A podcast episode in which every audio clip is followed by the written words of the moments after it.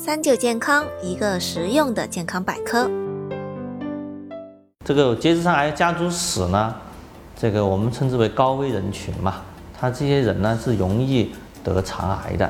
这个风险有多高呢？大概有一个数字，就是说有一代亲。什么叫一代亲？就是指自己的父母、兄弟、子女有肠癌，那么你的肠癌的发生风险呢是别人的三倍。如果是一代亲里面有两位亲属是有肠癌的话，你的风险是六倍；如果有三位的话，那也就是九倍了。那么对于这些正常人群，那么我们这个肠癌的筛查就非常重要了。我们通常我们指南上推荐的话，我们是要五十岁以上的正常人群啊，都要参加肠癌的筛查。也就是，呃，二零一五年一月一号，广州市政府曾经倡导的一个广州市大肠癌筛查项目，就是说，呃，五十岁以上的广州的常住居民是可以到社区免费的接受肠癌筛查的。啊，那这个五十岁呢，就是对于一些普通人群来说。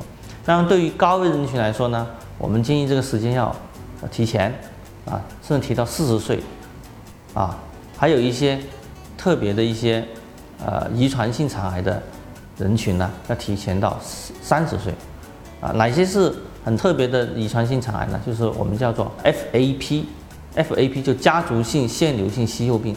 那么这种家族的人呢，他通常是二十岁就发病了，就二十岁他肠子里有很多息肉的。